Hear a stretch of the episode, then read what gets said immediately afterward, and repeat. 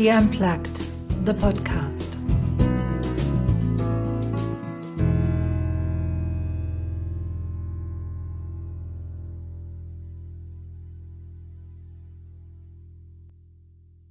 For me personally, I think everyone around me has something I can. This is very cheesy. I can learn from everyone yeah. around me.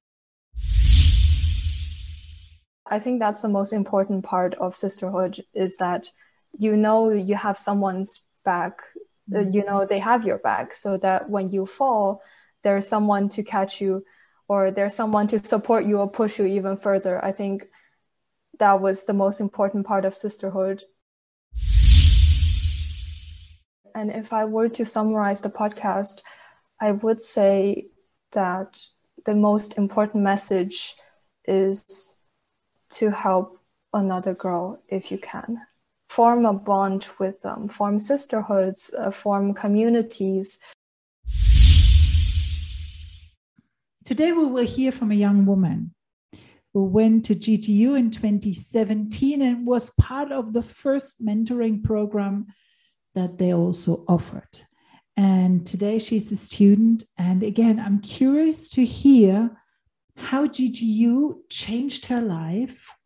What did she learn, if anything? And how does she see the world today? And what can we learn from her and from her generation for our future?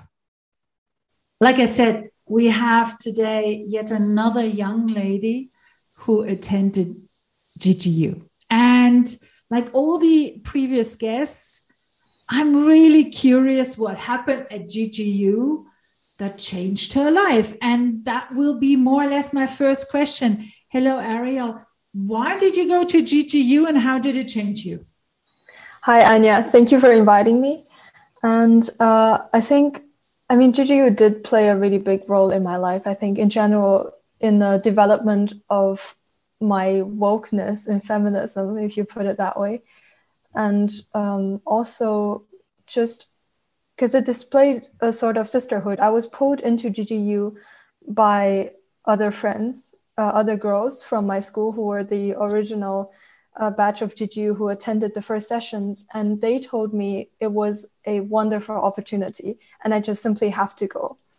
And I went in 2017, and with a group of amazing girls, I think it was 30 of us, and that was about the first time I I experienced sisterhood in that kind of style because it was a space for us where we can demonstrate whatever we wanted to and we can just express very freely.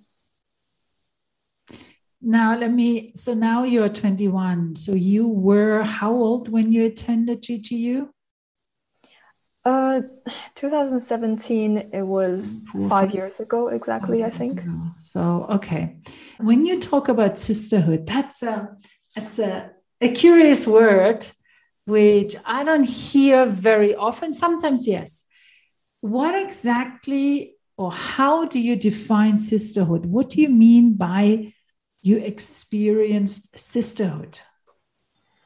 I think sisterhood is um, less as we normally would interpret it something like hey we all buddy buddy together and you know get close uh, in the aspect that we know each other's gossips, but more like um, we support each other. So that I think that's the most important part of sisterhood is that you know you have someone's back, uh, mm-hmm. you know they have your back, so that when you fall, there's someone to catch you, or there's someone to support you or push you even further. I think that was the most important part of sisterhood. And the other part was that not only do they support you on your journey to the future, but also they don't judge you when you make a mistake. Rather, they cheer you on. And I remember being so apologetic when I first attended GGU. I would say sorry at the tiniest thing.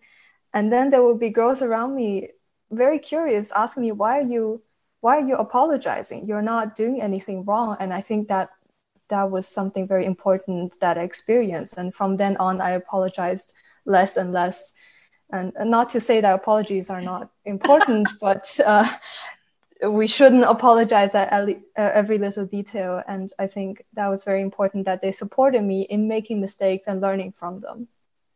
What part in you needed awakening or needed strengthening that you had the courage, and I call it courage, to say, okay, is that something actually I need to apologize for or something I don't need? What, what inside changed?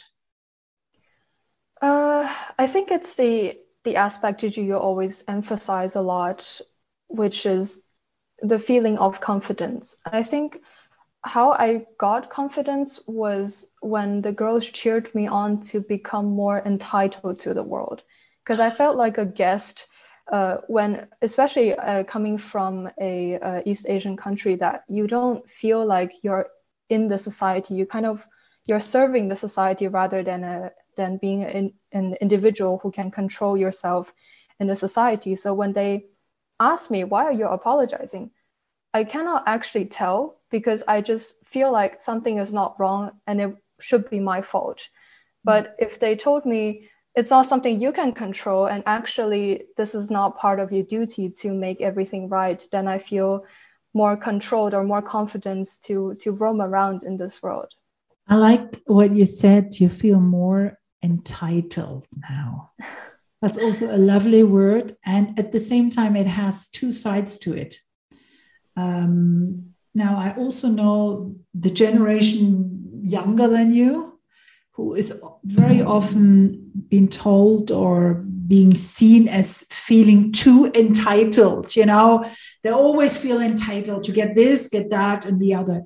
Now, how how do you make sure that feeling entitled, kind of like that that beautiful feeling of saying, "Well, I deserve the best and I deserve to be here and I deserve to be heard and to have that beautiful, abundant life doesn't switch into, well, being a brat, to be honest. I totally understand your concern. And I think I think it's just we on our way to become entitled at least for me it's it's finding a middle ground because i think maybe for some children here they started from a very liberal society where it encouraged them to be very confident about everything they say then they're from another extreme. And when i'm from this extreme we kind of need to move to the middle where we care for a community. So in a, for example in the sisterhood of ggu i wouldn't go around demanding everyone to meet my expectations and that would be a brat like behavior but rather than I feel that I can maneuver, express my ideas, but at the same time take in what other people are contributing to this conversation or in this sphere, then it becomes uh, confidence, let's say, like probably entitled this word in English has has a different meaning in different contexts. It's beautiful how you describe, you know, coming together and actually not expecting the other one to meet your expectations or have the same opinion, but rather being curious about the other one and being curious about their view of the world. So I, I, I really love that. Now, Arya, you had mentioned you're coming originally from an East Asian country. Now you're not living there. Where do I reach you right now? Where are you sitting where, when we recorded? I am currently in the Netherlands. So okay. yeah, I'm uh, I'm from Germany, but I was born in China, and now I study in the Netherlands, just to switch up the countries a bit. Just to make it a little bit interesting. exactly. What we've also um, noticed in the world is that that tolerance towards other cultures, about other ethnicities, belief systems, religious beliefs, whatever, is I have the impression it's um, withdrawing, it's getting smaller and smaller. How, in your experience, in your personal experience, how have you seen it? Um, being born in China, you said, but being German and now living in the Netherlands, how do you get that all under one under one head? Actually, I didn't think much when I first came to Germany. I was about nine or 10 years old. So as a child, it was it was fascinating. Especially I, I moved like a quarter of Earth to get to Germany and everything was so new. The air was fresh, the sky was blue. And um, I think the the identity crisis came when we moved into teenager. Mm-hmm. So because especially as a as a girl, they they would want to pin you down. They would say, "So well, are you Chinese now? Are you German now? Or what what do you feel mm-hmm. like you are?" And I think I personally didn't have a I didn't have this confusion that I was a third culture kid, but because there is a need to pin you to a culture that it caused me to be more anxious about it but I think now I just roam around whatever you want to take me as. Uh, let's just put that a little bit into context and what that also could mean. The last sentence you said, whatever you want me to be, I can be. Does that mean you're losing yourself all the time when talking to somebody? Not really. I think cultural identity is not as important for me because I, I feel like, as I, I would hope uh, as a supporter of integration that we we stop pinning people down to a s- specific stereotype that we take them for their personality. Because i think whether i come from germany or china or even you know as a dutch student i think it doesn't really contribute much to my personality probably my experience in the world but i i don't think it's something that's defining for me where i come from. I mean i can share a little bit of my background. I i always say i was born in a country that doesn't exist anymore. Uh, and then i moved to the uk moved back into the country that wasn't the country anymore that I was born in. And now I'm living in Switzerland. And when people ask me about my nationality, it's really curious because, well, I could say, well, I have a German passport, but do I feel German? No, I don't. because it's a different country. It's not where I grew up in. So it's interesting that you are describing it as well it's it's just part of the culture but it doesn't define me. Is, did i understand that right? I think so. I think i think it's not as important as we might assign it to be. I think this uh, culture identity can be fluid. There are so many third culture kids around me and I, I think it will be very hard for them to pin down which one they would like to choose. Let me just go down that aisle a little bit. Why do you think is it then so complicated in the world to get along? Hmm. That's a very big and interesting question. Mm-hmm. Well, we can look at it from many different lenses. I think, in general, perhaps what I experience uh, a bit around me is that probably we do build up some defense against things that we're not familiar with. And social media might amplify that that defense because we're not familiar with for example i'm not familiar with the history of chile. And if someone comes with a totally different ideology my first reaction would be that oh no that is that is not what i'm used to and that is not something acceptable to me. And social media amplified that aspect of the things that we do not accept and in a in a way that would cause conflict because you're not trying to get along finding a common ground etc taking that how would you if you could change it how would you change the world in a way that we get along that we don't put so much emphasis on on the culture identity but i would even go further on the what you said, you know, if it's different, it's not familiar. And I would like just to have around me people who are just like me and everything else I, I reject. How can we learn to get along better, you know, to, to overcome that part of saying, well, just because you're different, I still can get along with you. Hmm. I think it takes many different steps. I think the most important for me would be shaping the mentality. And one thing that helps me a lot is to think the world is really big. Whenever I I get caught up in a thought of, oh, I'm failing this, I'm never as good as other people, or oh, this person excelling much better than me. And then I look into the world, I looked on LinkedIn and I see so many opportunities. Then I think the world is so big and we have so mm-hmm. many opportunities to mingle and to to talk to other people. And that would be the second point. I think talking to other people is very important. Although I, I think my, I myself have lost that in COVID times Mm-hmm. But I think it's it's very important that that we engage in conversations with people because the way we don't just talk with words and psychologically that's a very small part of how we communicate but rather how we express ourselves physically or what our expressions are what our hand gestures are doing and these give friendly signals in most of the time because i don't think many people would engage in a conversation to start a conflict so mm-hmm. talking would be a way to resolve it. And lastly, this might help a lot for me is reading. I think different books they bring you conversations that you might not reach and I've read a lot of books of the US, although I have personally never met anyone who is completely from the US. So um, I think that helped me learn more about it than what social media portrays. Aria, you said you're in the Netherlands. What are you actually doing there right now? Oh, I'm studying in the university. I'm in a second year of my bachelor for a bunch of humanities subjects. So if I list it out, it's politics, philosophy, economics, and history. Wow. Yes.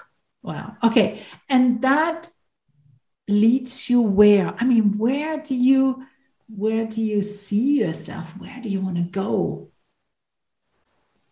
I really like studying government systems. So I think I would like to work for existing systems, however flawed they are. I do recognize that they're not perfect.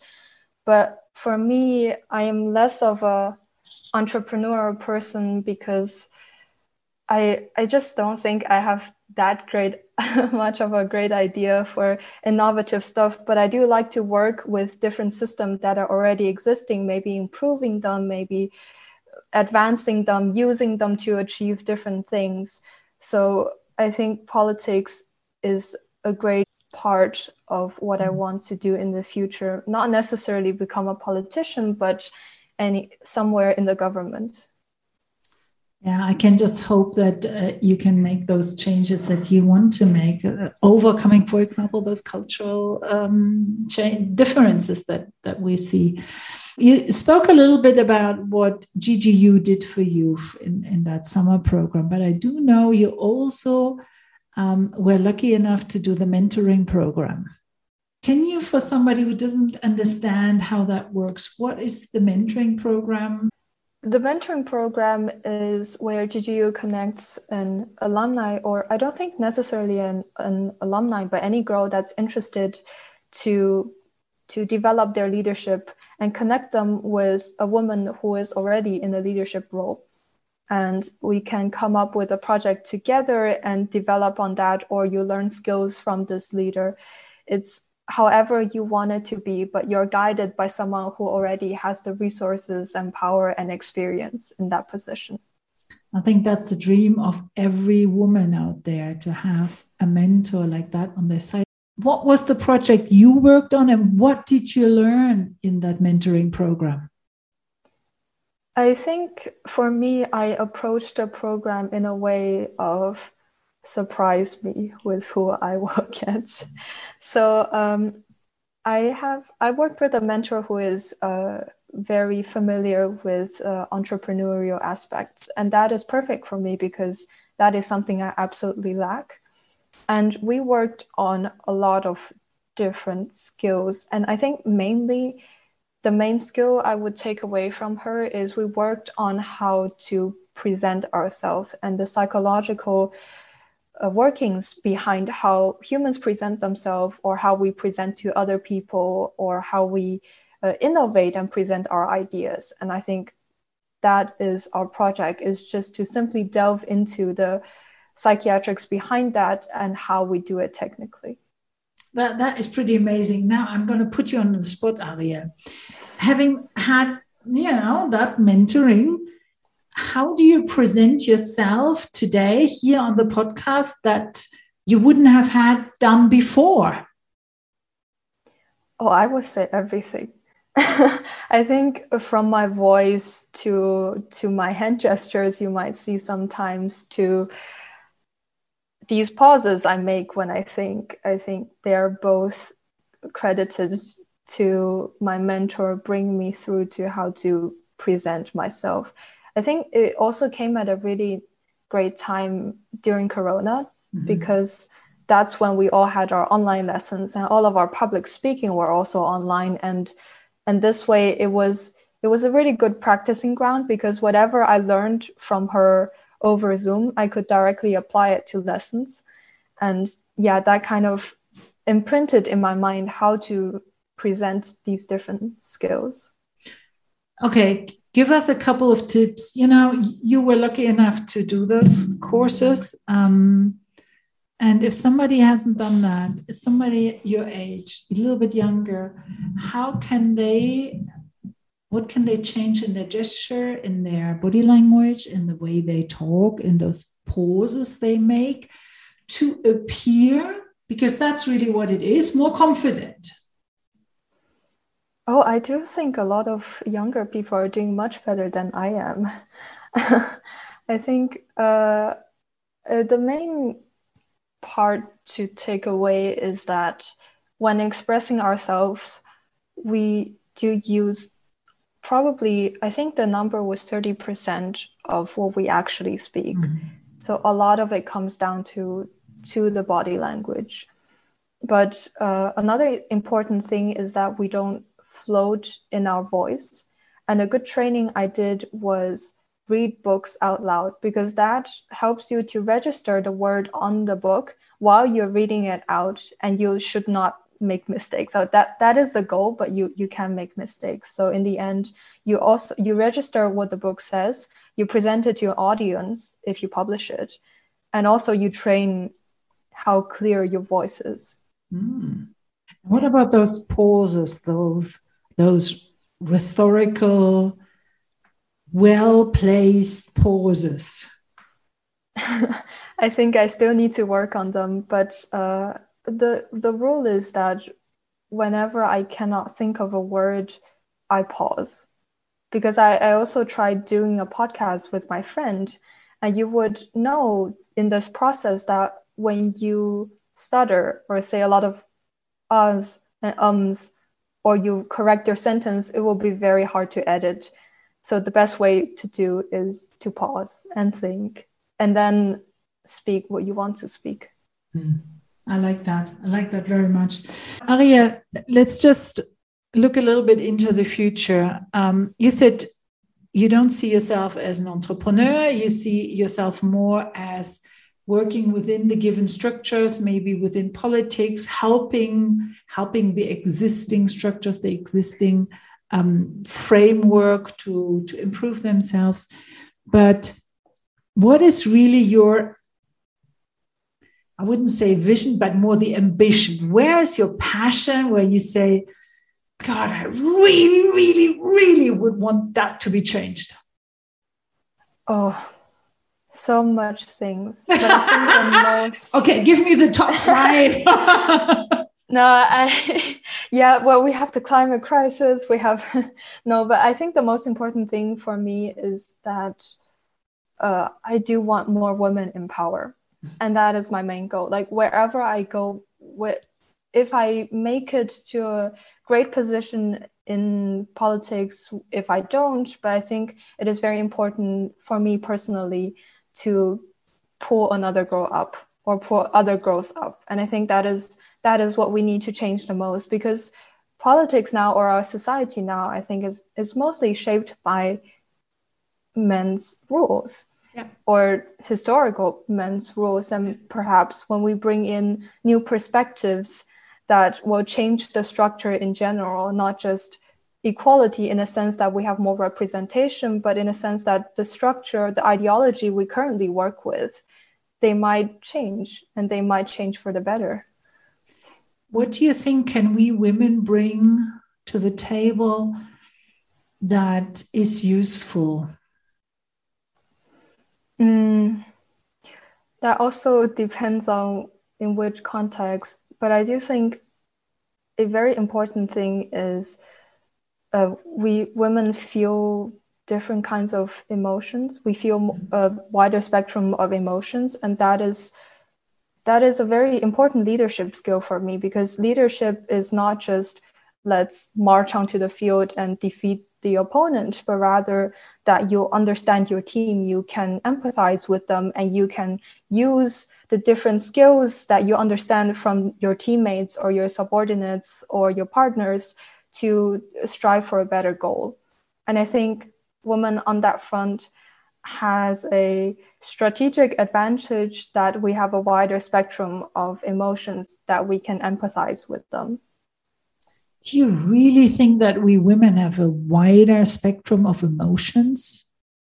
Oh, that is uh, psychologically proven. So, what you're saying is men are what feeling a certain number of emotions and women have more?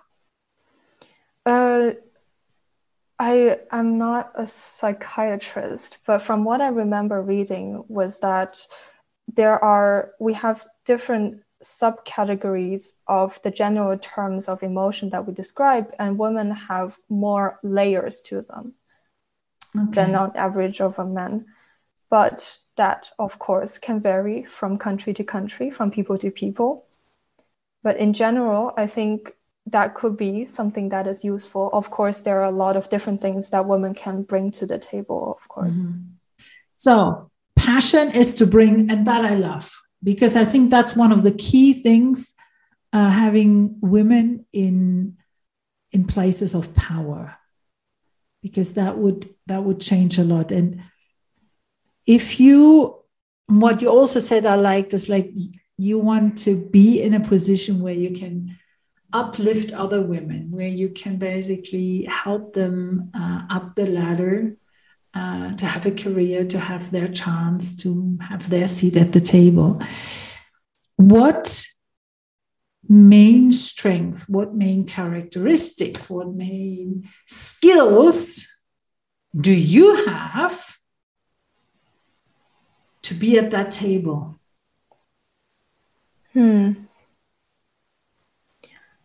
I think in general I'm very goal oriented and I I plan out my life even though they go in different directions but at every stage every year I plan out what I want to achieve what I want to do and I always have a this might help me this might not help other people but I always have a goal that I know I have about 40% chance of reaching.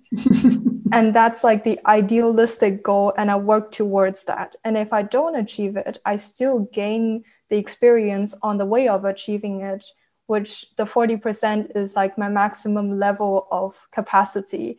But then on the way, I gain the rest of the knowledge that I can I can get through the experience mm-hmm. and that I think I think this this journey is is probably something I think is is suitable to reach my goal in the future. I love that um, that technique to to have one goal that's nearly not achievable.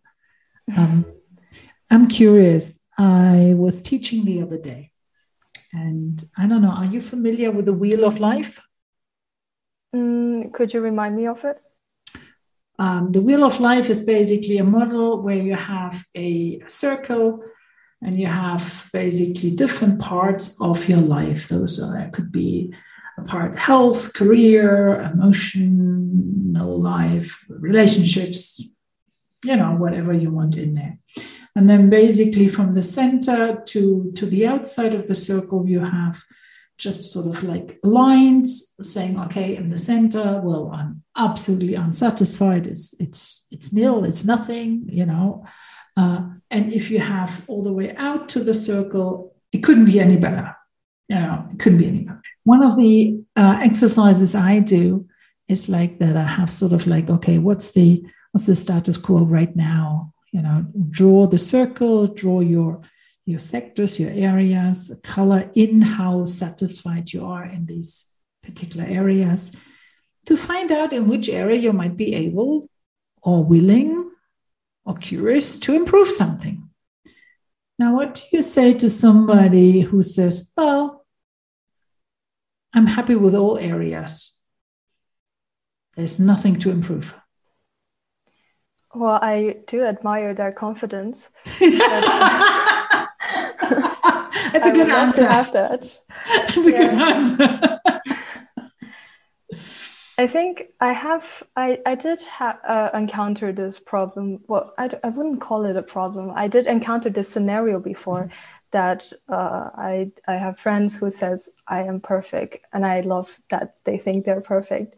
But if they want to achieve something further, it could help to find a role model or someone in your life because for me personally i think everyone around me has something i can this is very cheesy i can learn from everyone yeah. around me but they will always have something that they do better than i that i don't do and probably this will help that if you look at a actual example of maybe this person is better at sticking to their plan and mm-hmm. then than you are then yeah there is a there is a goal to work on i like that i like that and i don't find it cheesy not at all because it's ultimately it's how we learn as humans how we learn how babies learn ariel at the end of my podcast there's always the same question and we have reached the end although i would love to talk to you uh, longer but the question is has there been a question that you would have wanted me to ask and I didn't? You could now answer it.